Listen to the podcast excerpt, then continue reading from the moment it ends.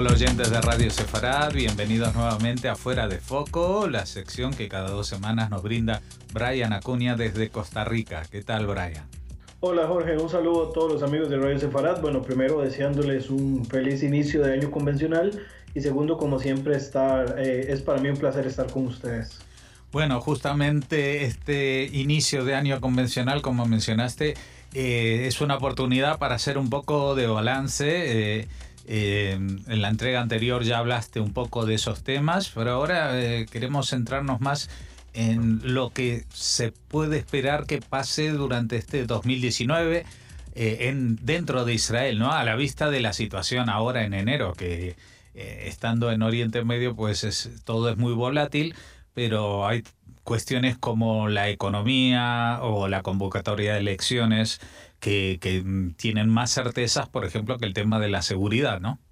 Sí, sin duda que, bueno, en la columna anterior pues hablábamos un poco de algunos de los factores externos que iban a afectar al Estado de Israel y mencionamos algunos de los que probablemente estaré mencionando en esta columna, pero he enfocado eh, esta propiamente a, situaciones internas del Estado, eh, metiéndolo prácticamente en cuatro grandes temas, que no son los únicos, por supuesto, pero que son cuatro que van a, a estar marcando eh, sustancialmente a Israel, como es el tema de la economía, las elecciones, eh, el tema también relacionado con eh, la franja de Gaza, que si bien podríamos decir que es un macro de todo lo que tenga que ver con el conflicto palestino-israelí, que es de nunca acabar, en realidad quiero concentrarme un poco en lo que se refiere a la franja de Gaza y también las tensiones de la eh, región norte, tanto en la frontera líbano-israelí como en la frontera sirio-israelí. Para arrancar, eh, quiero hablar un poco sobre el tema económico, el cual creo que es un, tema bastante positivo en realidad. Y la economía de Israel parecía eh, tener bastantes retumbos, bastantes ruidos durante el tercer trimestre del año 2018, después de un crecimiento económico en términos entre trimestres que disminuyó considerablemente en el segundo trimestre del año anterior. El índice del estado de la economía del Banco Central eh, mostraba un sólido crecimiento entre los meses de julio y agosto anterior, respaldados por un repunte que se dio en la parte de industrias y servicios, también así como lo que se llama el comercio minorista. Eh, hay una lectura que hace The Project Management Institute en septiembre para el sector de manufactura que habla de una disminución en comparación con el mes anterior, con el mes de agosto, eh, hablando de una ligera, un ligero crecimiento en el segundo trimestre la confianza empresarial mejora también en ese tercer trimestre del año 2018, lo que le va a dar, por supuesto, proyecciones positivas para el año 2019. Y aunque hubo una disminución en la confianza de los consumidores, en el frente externo, el déficit del comercio eh, pues ayudó también a que se, se, golpeara un poco esta confianza de los, este,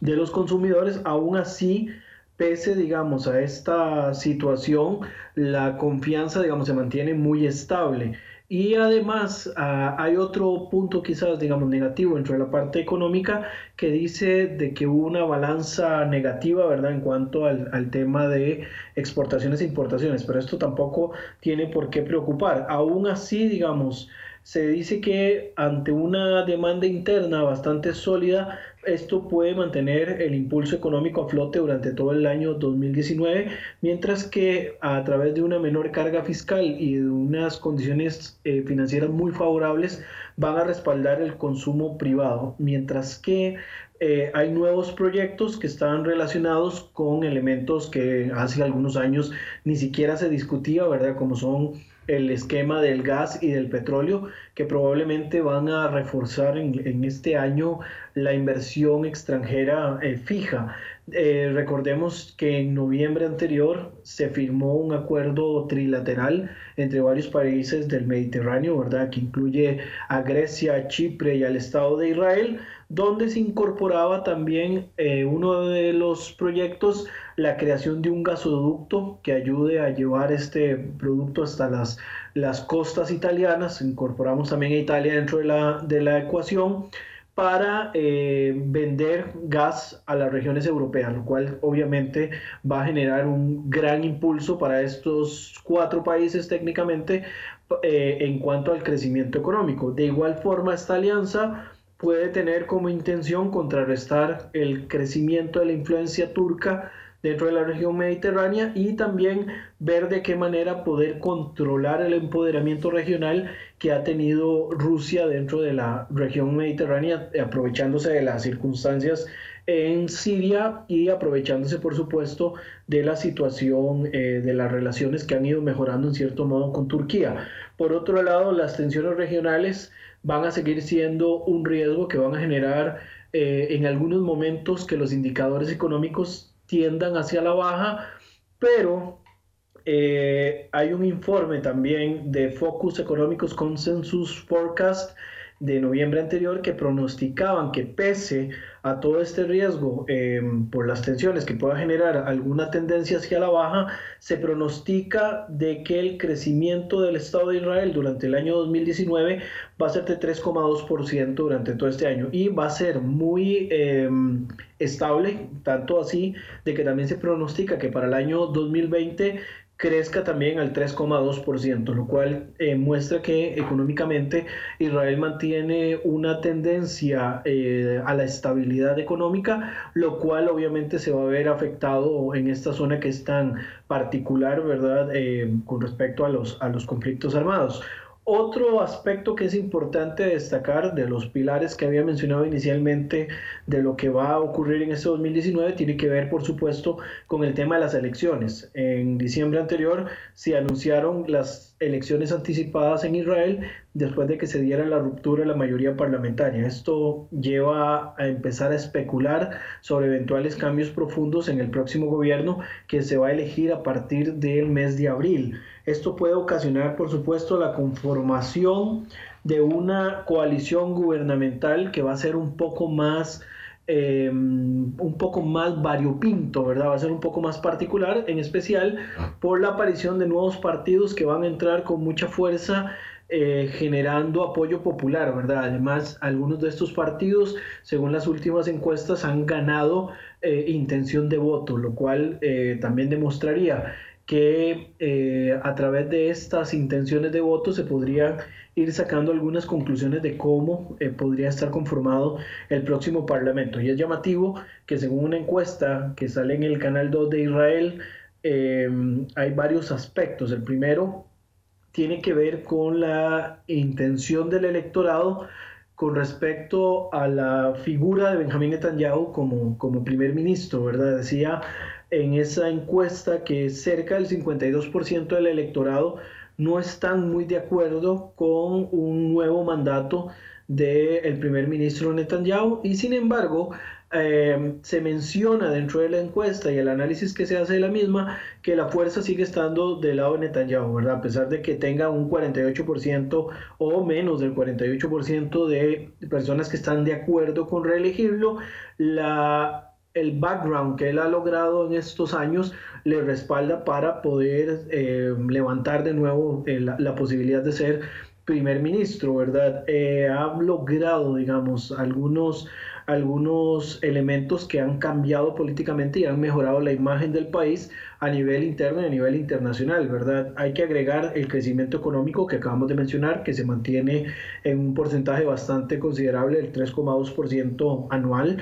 eh, además, se ha visto una mejora en las relaciones exteriores con diversos países, incluyendo los Estados Unidos, ¿verdad? Con quien se había enfriado mucho la relación durante el gobierno de Barack Obama, pero que han mejorado sustancialmente desde la llegada del presidente Donald Trump a la Casa Blanca, que de alguna manera el traslado de la embajada estadounidense hacia Jerusalén eh, va a ser un acierto que le van a sumar directamente al gobierno de Benjamín Netanyahu. Y también hay que agregar otros acercamientos eh, dentro de, estas nuevas relaciones internacionales, como lo han sido los acercamientos hacia otros países, incluyendo varios en América Latina, como es el caso de Brasil, ¿verdad? Que sabemos que el primer ministro estuvo en el, en el ascenso al poder de Jair Bolsonaro en estos días y lo importante es entender de que Brasil no es cualquier país, ¿verdad? Sino que es la quinta economía global. Además es uno de los estados que se, se catalogan como eh, potencias emergentes y a esto hay que sumarle que se le considera un estado eje, ¿verdad? Dentro de la región latinoamericana, pero que también afecta a nivel global. Y también se destaca el acercamiento que ha logrado este gobierno con el mundo árabe, aunque por supuesto sigue siendo una piedra en el zapato el conflicto palestino-israelí, que, bueno, hay que decirlo casi a forma de cliché, de que no se han logrado muchos avances positivos, sino que hay dos vertientes muy marcadas, ¿verdad? Por un lado están las relaciones muy frías y poco efectivas con la Autoridad Nacional Palestina y por el otro tensiones que se van profundizando cada vez más eh, por elementos más allá de solo el tema militar y demás con la región de Gaza y un liderazgo ineficiente dentro del eh, gobierno palestino que no logra sentarse a negociar con Israel. Y también según esta encuesta que mencionaba con respecto a la imagen de Netanyahu, eh, con respecto a la intención de voto en general, esta encuesta que sale a principios del año 2019, que es recopilada por el diario Aurora, pero que es tomado directamente del Canal 2, si las elecciones se dieran hoy, la cantidad de escaños ganados por el partido de gobierno perdería por lo menos dos escaños de los que tiene actualmente, que son 30, ¿verdad? Entonces pasaría de 30 a 28, mientras que el Partido Laborista, que ya se separó de la alianza de Unión Sionista, ¿verdad? Que era la alianza que hacía con el partido Hatnua, que era el, el de eh, eh, perdería una cantidad exorbitante de escaños y se desplomaría hasta los siete, ¿verdad? se decía que eventualmente podría llegar a los nueve si mantenía la Unión Sionista, lo cual también es un porcentaje muy, muy bajo, ¿verdad? Con respecto a lo que tenía actualmente, ya que en la actualidad, en las últimas elecciones, que fueron las del 2015, habían logrado alcanzar 24 escaños, ¿verdad? Se desplomarían hasta los siete, lo cual sería un muy fuerte golpe para una, un partido histórico como lo es el Partido Laborista. Y por el otro lado tenemos un partido como Yeshatid de Yair Lapid que podría alcanzar eh, dos escaños más de los que tiene en estos momentos, o sea que se colocaría en 13, anteriormente tendría 11 escaños y Jabal Hayedri perdería cuatro escaños, desplomándose de una manera estrepitosa hasta los cuatro. Pero según también los últimos informes, esos últimos cuatro escaños los podrían perder también y desaparecería políticamente del mapa eh, y de la escena política durante las elecciones de abril de, este año, ¿verdad? Y esos votos pasarían a otras eh, bancadas políticas que han ido apareciendo, ¿verdad? Que hay que mencionar que hay tres partidos eh, que han entrado en la escena política israelí que van a arrebatar una serie de, de escaños, ¿verdad? Como lo es el partido Gesher, el partido José Le Israel, que este es de, del ex mayor, eh,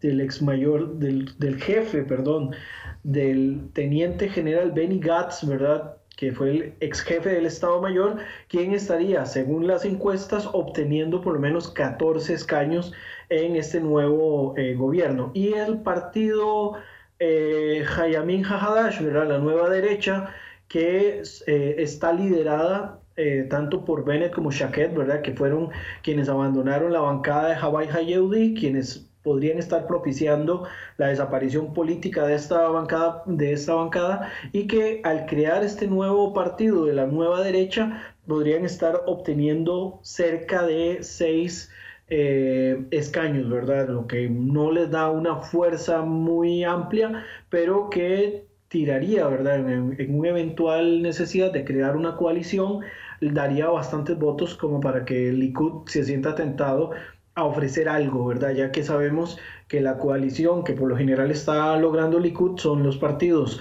eh, religiosos, ¿verdad? Los, cuales Ahí tenemos eh, Judaísmo Unido de la Torah, ¿verdad? Que va a lograr, si se hicieran las elecciones hoy, siete, em, siete puestos, así como el partido Sefaradí Shas, que podría lograr, lograr seis puestos, ¿verdad? Lo cual también eh, es importante para esta coalición que se pueda conformar. Si se hablara, digamos, en términos generales, la intención de voto de los primeros partidos, tendríamos al Likud, ¿verdad?, con 28 escaños, seguido por el partido Hosen, que es este de Gats, ¿verdad?, que se, que se viene, a, viene con mucha fuerza, lograría captar 14 diputados, luego tendríamos atrás a Yair Lapid con 13 y la lista conjunta árabe con 12, la nueva derecha con 9, laborismo con 7 y luego ya ahí tendríamos otra serie de partidos incluyendo el de la Unión, el, del Judaísmo Unido, Gesher y demás, que van entre 7 y 5 votos ahí aproximadamente. Como se puede notar, la diversidad de partidos va a poner de cabeza las intenciones de poder conformar las coaliciones partidarias en el próximo gobierno. Jorge, no sé si quieres hacer alguna acotación antes de entrar a, otra, a otro de los pilares. No, yo creo que que llega el tiempo de hablar de, esos pilares que tienen que ver con la seguridad del país, ¿no? Sí, sin ninguna duda, eh, cuando entremos a discutir directamente solo los temas planteados para las elecciones, hay que empezar, digamos, a, meter algunos de estos aspectos que, que, por supuesto va a incluir el tema de seguridad, que siempre va a ser un tema de campaña, ¿verdad? Es un tema de campaña por, para siempre en Israel, ¿verdad? y se debe tomar en consideración. Otro de los pilares que quiero discutir como un tema de mucha atención en este 2019 para Israel es el tema de Gaza. La frontera de Gaza va a seguir siendo un elemento que tiene que ser tomado en consideración tanto por el tema militar, como lo mencioné en algún momento, contra los grupos insurgentes que intentan atentar contra Israel, y además por el tema humanitario, que es un aspecto que tiene que ser eh, muy llamativo. Se tiene que destacar que hay informes de las Naciones Unidas desde el año 2013 que advierten que la situación humanitaria en Gaza va a llegar a generar de que esta zona sea inhabitable ya para el 2020. Estamos hablando menos de un año. Eh, por lo que la medida que se vaya a tomar tiene que ser pronto, ¿verdad? No, no se pueden esperar mucho, ya que si bien podemos decirlo así abiertamente, de que el tema atañe directamente a la población palestina, sin duda el efecto le va a explotar a Israel en la cara, por lo que el próximo gobierno va a tener que tomar decisiones inmediatas para intentar minimizar el impacto de lo que se pueda avecinar. ¿Por qué hablo directamente de, del tema de Gaza? Porque en Gaza hay problemas estructurales, hay problemas de energía, hay problemas relacionados con la salud, tanto física como mental de las poblaciones que están ahí, y son utópicos que los gobiernos palestinos, en este caso el gobierno de Gaza, no tiene ningún interés de hacerlo. Y eso nos tiene que quedar muy claro. Y creo que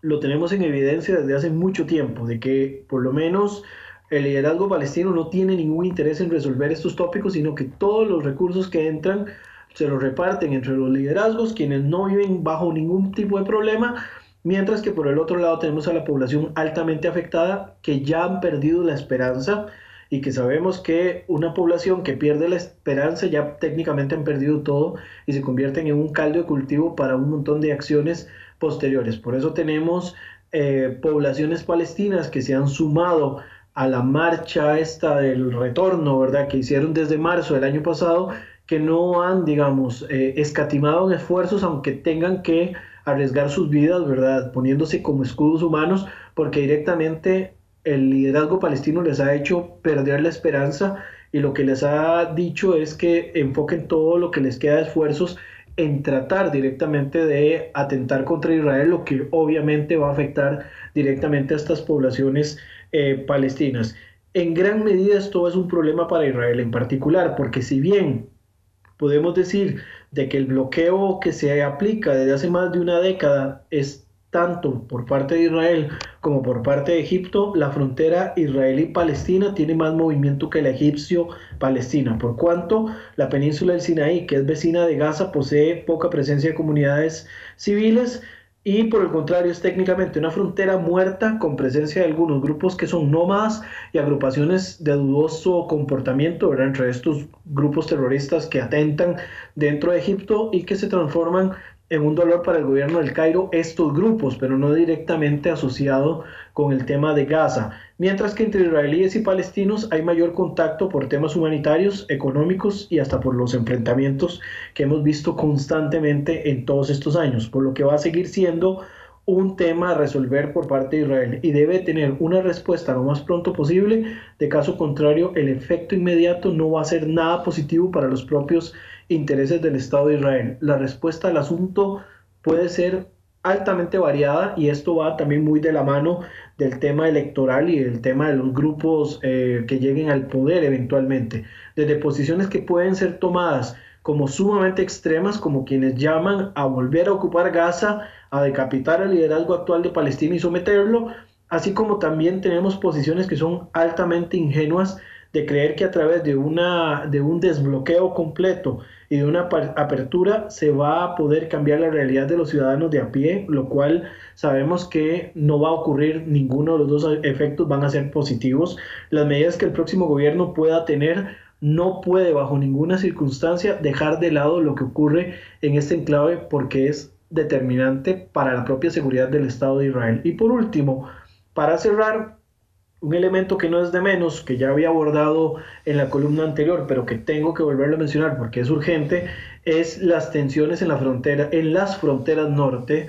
tanto la que colinda con el Líbano como la que está en el sector de Siria. En la frontera entre Israel y el Líbano, el hecho de que el, de que el ejército de Israel haya logrado encontrar los túneles fabricados por el Hezbollah a tiempo ha impedido un desastre de magnitudes inimaginables, porque además del enorme arsenal que posee el Hezbollah, esto pudo haber causado enfrentamientos a lo interno de Israel cuyos resultados sobre los civiles israelíes habrían sido eh, pues nefastos, ¿verdad? Y además las tensiones se mantienen todavía latentes pensando en la cantidad de armas que tiene Hezbollah a través de todo el Líbano y que eventualmente esto podría lanzar operaciones militares de Israel dentro de territorio libanés, lo que va obviamente, al igual que en el año 2006, a impulsar nuevas tensiones entre ambos países y los resultados también podrían no ser muy positivos tanto para la imagen de Israel como para los resultados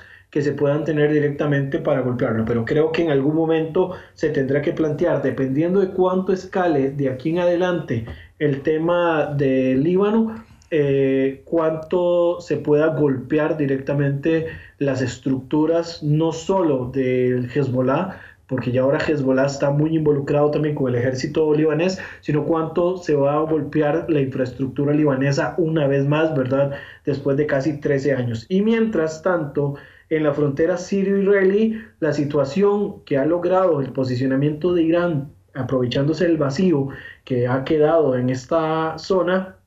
eh, ha obligado a Israel a uno, conversar directamente con Rusia, ya que sabemos que Estados Unidos se ha desvinculado un poco de la situación eh, con Siria, y por el otro lado también ha obligado a Israel a tener sus propias operaciones y golpear directamente en infraestructuras que estén asociadas a Irán como a cualquier otro grupo que esté eh, relacionado con estos. Por lo tanto, sigue siendo, mientras no se llegue a alguna circunstancia positiva, sigue siendo la región eh, Siria un problema de,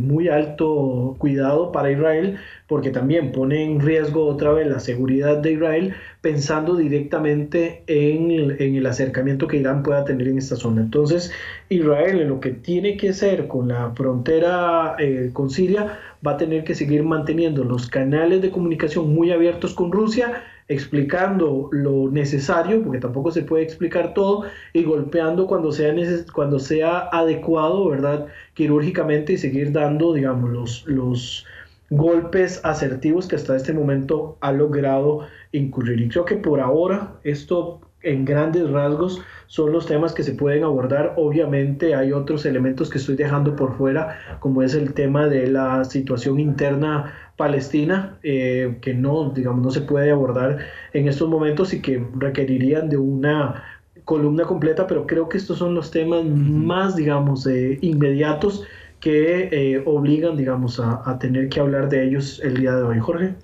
Sí, y supongo que para la próxima vez, dentro de dos semanas, ya metidos de lleno en el mes de enero, igual tenemos un nuevo tema que es el acuerdo del siglo, el anunciado y cacareado acuerdo de paz que va a proponer Donald Trump en la zona, ¿no? Es lo que ha dicho que lo iba a presentar en enero, así que eh, veremos por dónde van los tiros y, qué es lo de qué estamos hablando, ¿no? Eso va a ser muy interesante. Lo sí, la, caja de Pandora que es eh, Donald Trump no deja, digamos, como para intentar hacer de pitonizo, intentando adelantarse a los hechos. Eh, quizás nos han dado algunos guiños de qué han propuesto. Yo tengo mis serias dudas con respecto a la propuesta que vaya a hacer el presidente Donald Trump, porque como mencioné en algún momento, eh, él dejó muy en claro que Israel iba a tener que pagar el precio. Entonces, em, me temo que el precio que hay que pagar va a ser bastante alto eh, y me da un poco de temor. Eh, que en cierto modo, creo que ese traslado de embajada de Tel Aviv hacia Jerusalén em, va a tener un costo em, bastante elevado, la verdad. Entonces, ok, eso es, eso es un intento de, de ver cómo, cómo anticiparnos a lo que Donald Trump nos pueda decir, pero sin ninguna duda eh, que va a ser toda una sorpresa, ¿verdad? Bueno, cuando pase lo sabremos. Muchas gracias Brian y hasta la próxima. Un saludo y seguimos en contacto.